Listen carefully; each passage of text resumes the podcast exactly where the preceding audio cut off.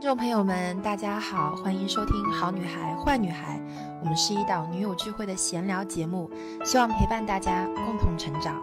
我是 Ellie，我是 Lin，我是徐后，我是 Serena。就是我觉得要借鉴我们老古话，就是闷声发大财。就是很多你要做一个事情的时候，你要卯着那个劲儿，把所有的力量集聚在那个目标实现的那个那一刻。他们两个的这个共性就是，他们完全没有被自己身上的所谓的标签、所谓的角色给禁锢住。所以这也让我想到，就是其实我们普通人也是一样的。我我们有时候可能看上去是一种退步，是一种暂停，其实是为了更好的继续前行。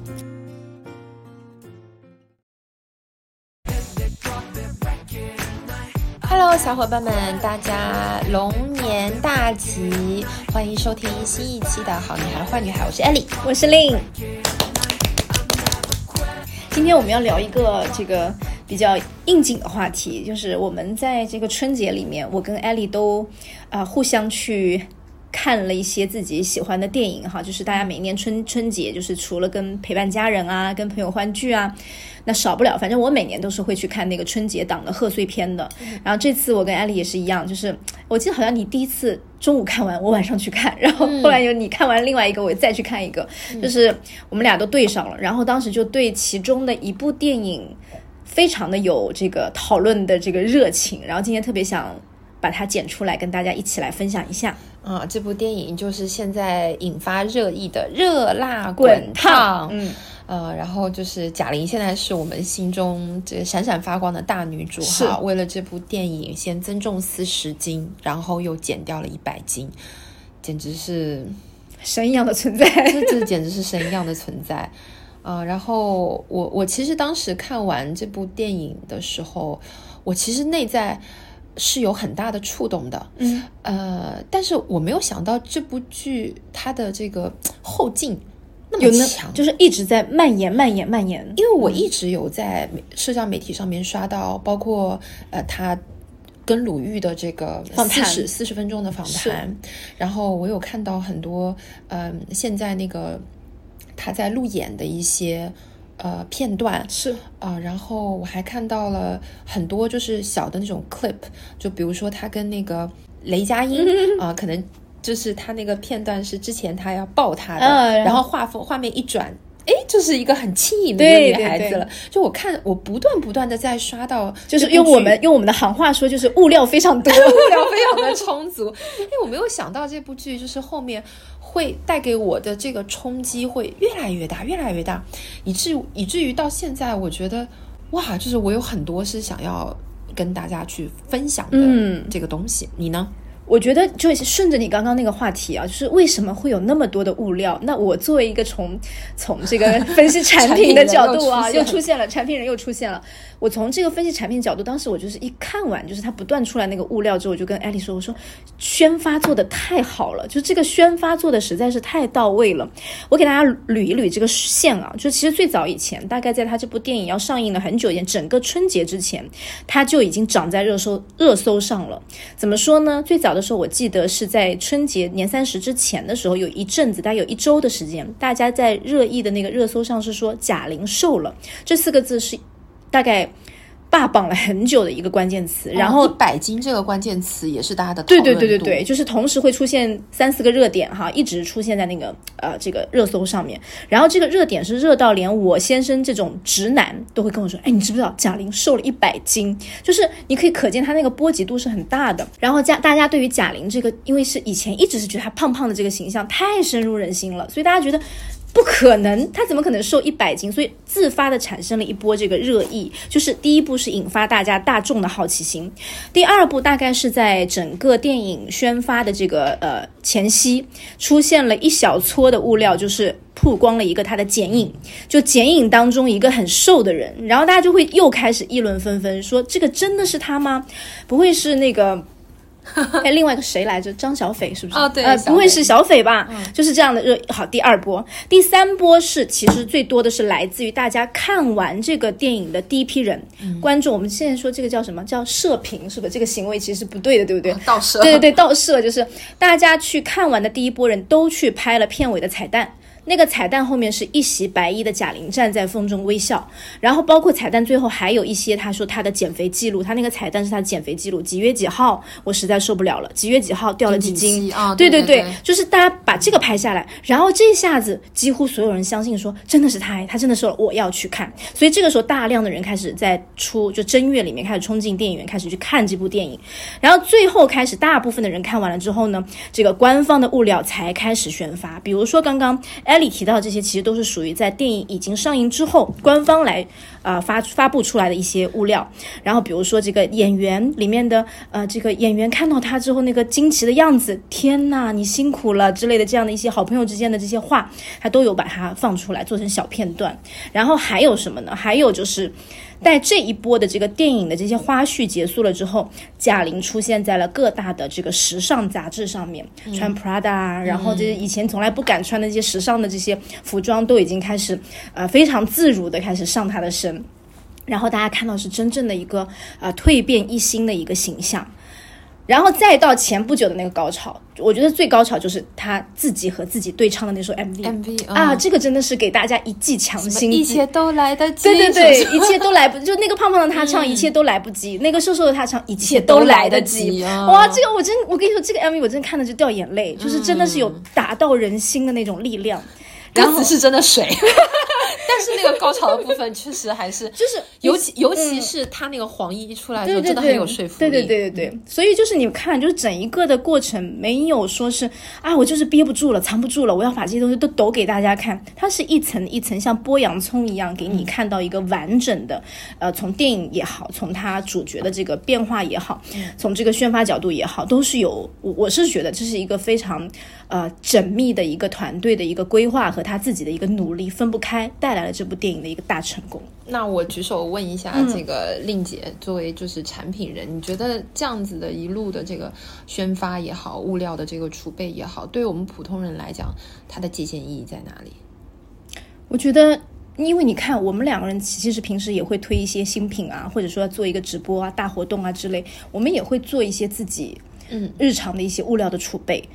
我举个例子，那我其实，在过年前拍了一些，比如说我我正月回来之后开工的这个第一场直播的一些宣发的东西，那其实我也是藏着的。我会在这个呃快要开始做这件事情之前，可能慢慢慢慢这一周，第一周做什么，第二周做什么，在开播前的第三周，我最后把那个最重磅的放出来，让大家看到，全部人注意力都在这个事件上面。就是我觉得。要借鉴我们老古话，就是闷声发大财。就是很多你要做一个事情的时候，你要卯着那个劲儿，把所有的力量集聚在那个目标实现的那个那一刻，而不是说我好像做了什么事情，就是哗啦哗啦哗啦全部都昭告天下，让大家都就随时随地都知道之类的。可能我觉得是有一个节奏的，所以我觉得在他的物料宣发上，我最核心的那个点是他们对于节奏的把握非常的精准。你自己怎么看？我想到的可能就是比较老生常谈的，我觉得就是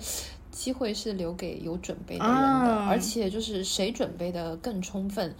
呃，你赢的概率就越大。我觉得这个就是一个概率的增加。这个准备，我觉得就是你得先有，对不对？你得有这些东西，你才能在后面去用。嗯，就是因为我觉得其实娱乐圈是很值得我们。呃，普通人去学习和借鉴的，就比如说，如果是你有喜欢的明星，你就可以去学他是怎么怎么做，怎么怎么立人设的，怎么包装自己的，怎么打造自己的 IP 的，怎么跟粉丝 互动的。然后，呃，如果你是产品人，你可以就是去看。呃，这部电影，你你就去看这部电影，你把这个电影当做一个产品，他们是怎么运营的，怎么宣发的，呃，怎么把它卖出一个好价格的，然后这个产品是怎么植入到，怎么锚定在大家的这个认知的这个心里面的。所以我觉得就是娱乐圈其实是挺值得我们普通人借鉴的。我举个简单的例子，就是也不能说简单吧，就是嗯，我我我其实今年春节哈，我三部都看了。嗯，我三部都看了，然后我觉得老爷子确实他太厉害了，因为我第一部看的就是第二十条，然后我觉得他的叙事和他讲故事的风格，他的这个艺术造诣已经没得说了。就是第，所以所以所以我，呃，接下来我看到的，对不起，我们家有只潦草小狗一直在我们俩面前，就吸引我们的注意力，我们的注意力有只潦草小狗。Anyway，好，然后但是你看哦，今年春节跟他 PK 的是两个年轻人哎。是发现没有？是，我觉得年轻人好厉害，后浪来了，后浪，后浪真的来了。其实老谋子他票房也没有比他们高多少。呃，《飞驰人生》和《热辣滚烫》的票房都很好，《热辣滚烫》现在是多少？也三十亿了哈。嗯，对，三十加，三十亿了。然后贾玲现在才第二部电影，她已经晋升到了这个中国百亿票房的女导演，女导演，而且是票房她是唯一唯一位，唯一一位首位这个女导演。对。所以你看，在跟老爷子在 PK 的是两位非常年轻的新晋导演，都还不是老牌导演。是是是，这是这，我觉得这意味着什么？这意味着我觉得一切皆有可能啊。然后我在看到这个，我看到贾玲和韩寒这两个人的时候，我就从自我开发或者说是打造 IP 的这个视角去看的时候，我就会看到。他们两个的这个共性就是，他们完全没有被自己身上的所谓的标签、所谓的角色给禁锢住。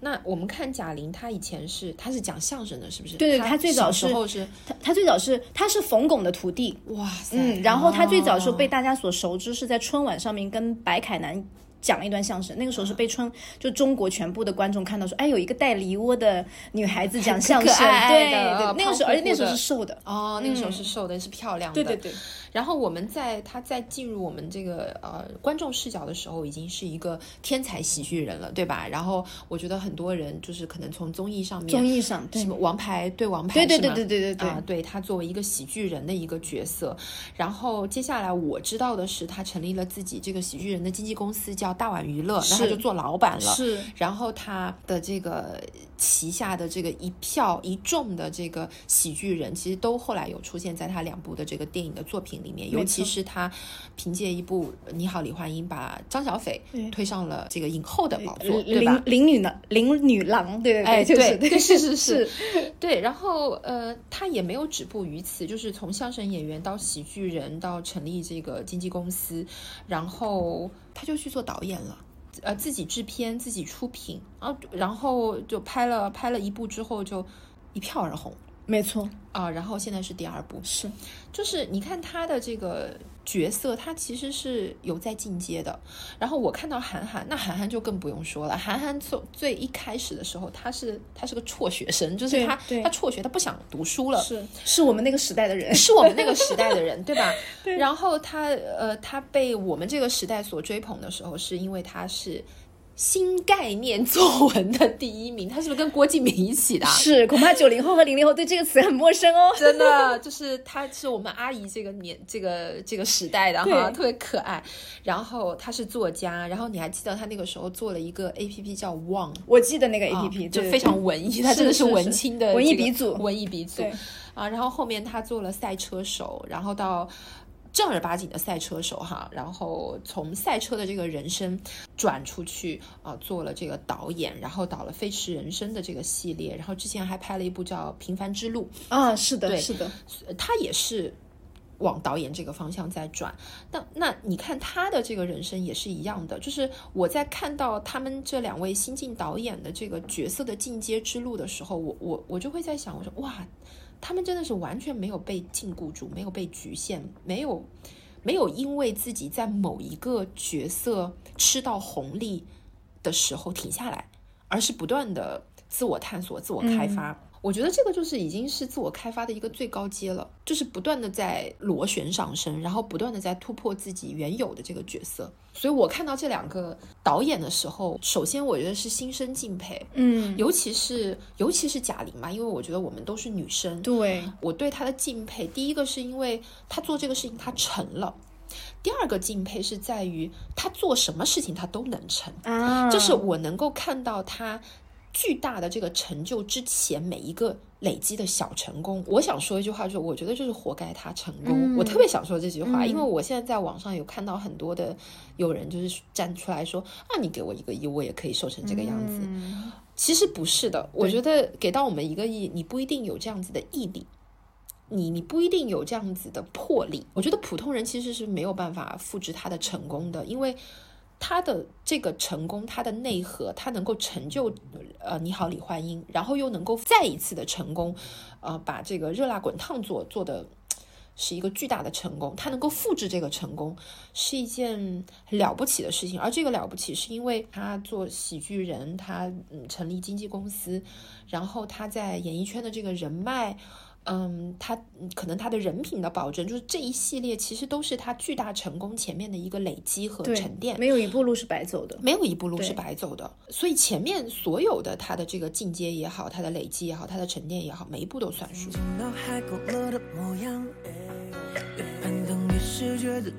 大家可以看到两个点，因为呃，贾玲的第一部电影《你好，李焕英》，我是更喜欢的。如果你硬要我比她的两部的话，我是更喜欢第一部的，因为第一部我。非常清晰的记得，当时我看的时候真的是电电影院里哭的稀里哗啦，从头哭到尾。太反转了哈！对，一一来反转，二来就是女儿对妈妈的那种爱，实在是让我觉得每个人都会深深的引起共鸣的。然后或者是妈妈对女儿的那个那个爱，然后呢，这个这个当时那部《你好，李焕英》其实是三年前贾玲就在小品界演了一部同名同题材的小品，是是是，在那个小品上面，她她她演了这个小品之后，当时现场的很多观众就是。流下眼泪来的，就是感动了太多人。我觉得她是基于她自己也说过，她说我一定要把我妈妈的故事，呃，拍出拍出拍到上到大荧幕上去。然后他其实中间是蛰伏了三年的，所以我从这个上面看，用 产品人再代入一下，就是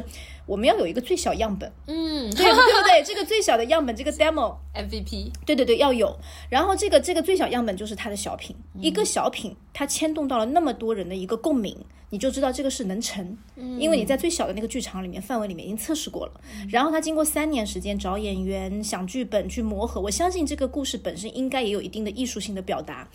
不是说哦我本来就是这样讲我就这样讲，他肯定是处理过的。但是让每一个环节能够步步抓心，然后成为一个。呃，一个一个喜剧女喜剧女性来拍这个电影，立刻冲上了五十亿以上的一个票房，这是前所未有的事情。所以它背后的这个，你去看它所有的事情，其实做的都是相当相当的有有筹备的。那反过来，你去看一些，哎，我们我们所谓的大导演啊，我这里也不点名，但是你会看到说，你会看到说，哎，你要拉踩，我没有在拉踩，我只是实事求是啊。就你会看到说，某一些电影里面，哎呀，我要上高科技。我要上科幻情节，我要上 AI，我要上什么什么的人工智能，但结果拍下来非常不好看，非常不好看，而且他还说，就是号称说我是斥资多少多少亿投入做出怎样怎样一个大剧作、大制作之类的。嗯，其实你看这个对比，我想说拉踩的不是说这个最后的成功度有多少，而是而是去对比说，其实。你去步步就是每一步都走稳的去做，付出那些小的努力，最后累积出来的会是一个很好的结果。不要去做那些浮夸的事情。就是我觉得，就是从自己而生吧。就是贾玲的两部电影，其实它的主题都是由自己而来的，它是真情实感的，妈妈的感情，自己要蜕变，要爱自己那样的一份真情。其实两部电影都打动了很多人。那那这个背后就是一个掏心窝子的跟观众的交流。这个就是很多的人在做任何的作品的时候，他可能想到的更多就是我这个市场会不会喜欢，我有没有打中大家的一些点，他可能很少去把自己的那个深处挖掘出来，跟大家去共鸣。因为你深挖自己是需要勇气的，嗯，是需要巨大勇气的。因为我看贾玲她的那个采访里面，她也有说，其实她以后也不敢再这么，是的，也不敢再这么拍电影了。因为她说她拍那个《你好，李焕英》的时候，她真的是伤透了心，因为她我都哭死了。就是你看，我们看电影是一个镜头一个镜头，但是她作为导演，她可能一个镜头她要拍十几二十条，那每一条都是在她心上要扎刀子的。是，所以，所以我觉得就是把。自己的故事掏出来，然后演绎自己的这个，把自己的伤口就是完全袒露出来。你不仅要袒露出来，你要在上面撒糖撒盐，嗯，对吧？你要把它包装成一个要加料我要给大家看加料给大家看，这得多疼啊！所以我觉得这是一个非常非常需要勇气的非常嗯，所以就是活该他火、啊，对对活该他对对对成功。是就是你想，就是比如说像我们做他是把他是把那个时候我记得，你看谷爱凌那个时候出来的时候，大家说啊，他是大家的朋友。我觉得贾玲也是一样的，他是真的要把我自己家里的事情，我要对我要分享给大家听。嗯，所以那份真诚真的是无与伦比的。而且我觉得观众也不是傻子，谁把我们当朋友，谁把我们当亲亲人，其实我们是能够感受得到的。嗯就是我觉得贾玲她的那个呃国民度啊，就是放在那儿，为为什么大家都那么喜欢她？除了包括你刚刚说到的人缘很好这件事对情，，我觉得为什么大家呃那么的热爱她、喜欢她？除了她是喜剧人，她讨喜，她给我们奉献这种呃欢乐的时光对对对之外，其实呃大家都不是傻子，其实我们都能够感受到他的真诚他那他的那一份真诚。嗯我反正是看到这个这个电影的很多的物料里面都有都有说，就是其实他都是一个电话，人家就是说到就到的，立刻到。哦啊，对，除了他自己的这些呃艺人之外，其实其他的包括雷佳音啊，然后沙溢啊，嗯，哎、那妹儿啊，哎 哥啊，对吧？就都来了，是吧？所以，所以啊，对我，我觉得，我觉得很真挚，呃，然后，哎，你记得吗？有两个很小的事情，你刚刚说到人缘好，突然想起来，一个是，呃，春晚结束的某一场，这个后台群众演有一个群众演员在拍很多，他说我上春晚啦，然后有好的大批的呃这个呃就是演员从他的面前走过，所有人都没有停下来。贾玲摘下口罩到他的手机镜头前，跟他一起啊，我是贾玲，我们就是下不下就是下节目啦，什么只只有他一个人，这是一个小细节。第二个就是大家还记得包贝尔的婚礼吗？她是那个挡在柳岩之前的那个女神，然后她情商也是非常高。她不是说哎我我要跟你们对抗完，她说哎行了行了哥，一个红包就解决了，就是很巧妙的就把那个尴尬化解掉了。但问题这个事情真的是让柳岩冷藏了好久啊，是啊，对啊是啊。就为了这么个丑，真的，我真的我也也是觉得，嗯，但是贾玲就是那个站出来的人，我觉得真的是，就是就是你刚刚说活该她成功，活该她成功活该她有这么好的人缘。嗯，活该她成功，是就是你看她，她为柳岩，嗯为为我我相信不只是柳岩，就是她为所有人都会这他样做他一定是在这个演艺圈。嗯，是一个很好的姐姐的一个存在。她不是是跟范丞丞关系也啊很好嘛？对对对虽然我不看那个《王牌对王牌》嗯但是我我我经常刷的嘛，就是嗯我经常会刷到他跟范丞丞那种姐弟之间的这种情谊。我觉得，嗯，真的是就是活该他成功。就是如果你是与人为善的，你积了很多的福报的，当你需要大家的时候，大家就是在你身后的。没错，所以，嗯，我看到的就是我再讲回到你刚刚提到的一些点上面啊，再再稍微说一下，就是因为我觉得现在有很多的这个小伙伴也很想做自媒体啊，然后也很想比如开小红书的账号啊，开微博账号啊，做自己的这个私域啊。其实大家都自媒体，我觉得大家都能做，这个能指的是。We are allowed，就是你是有这个权利去做这个事情的，人人都可以发声人人人都嗯可以发声。那我觉得自媒体它其实本质的一个精髓是什么？就是嗯，很真诚的分享，就是呃，基于自己真实的感悟也好，人生也好的。持续的一种分享，那我觉得这个这个我们在贾玲身上其实就能够很好的看到这个东西，就是呃，她的两部电影作为她最棒的作品，嗯对吧？最棒的产品，嗯，它其实完完全全是基于自己的人生的故事，他的他的生命的重沉重的这些东西，他把它转化成了。产品转化成了故事，转化成了内容，然后在一顿商业操作之下，嗯对吧？然后呈现出来的一个呃，就是让大家喜闻乐见的两两部电影作品。那我觉得，嗯，它的本质就是，它是真的基于完完全全基于他自己，没有任一点点弄虚作假的。所以我觉得，就是从做自媒体的这个角色来讲，就是嗯。大家也可以去再多观察一下，就是这部剧背后啊、他的付出，嗯、你看它里面就是最后大家很被大家津津乐道的，就是这部剧最后的那个彩蛋，其实是他的那个备忘录，是是是，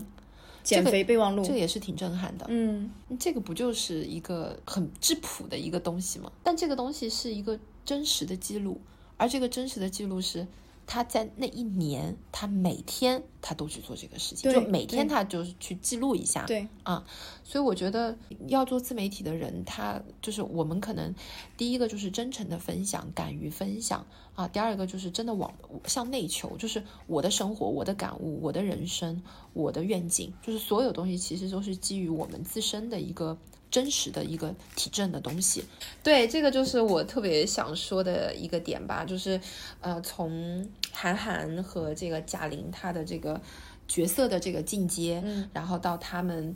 呃，他们的这个作品的这个呈现，让我觉得是，其其实我觉得是还是很有力量的。我觉得当你付出足够多的时候，你的付出和结果它是成正比的。嗯，就是但是要足够多。其实我们普通人，我觉得有时候我们只是感动，自我感动比较多。觉得自己做了很多，觉得我们自己做了很多，嗯因为觉他其实得很辛苦其实你是有很多情绪在里面，但嗯你你你真的把这个事情摊在桌面上，你正儿八经的去量化它的时候，你会发现投入其实也没有那么多，嗯。也没有那么辛苦，也没有那么真的就是我我我看到那个新闻，它是从它是先增重四十斤，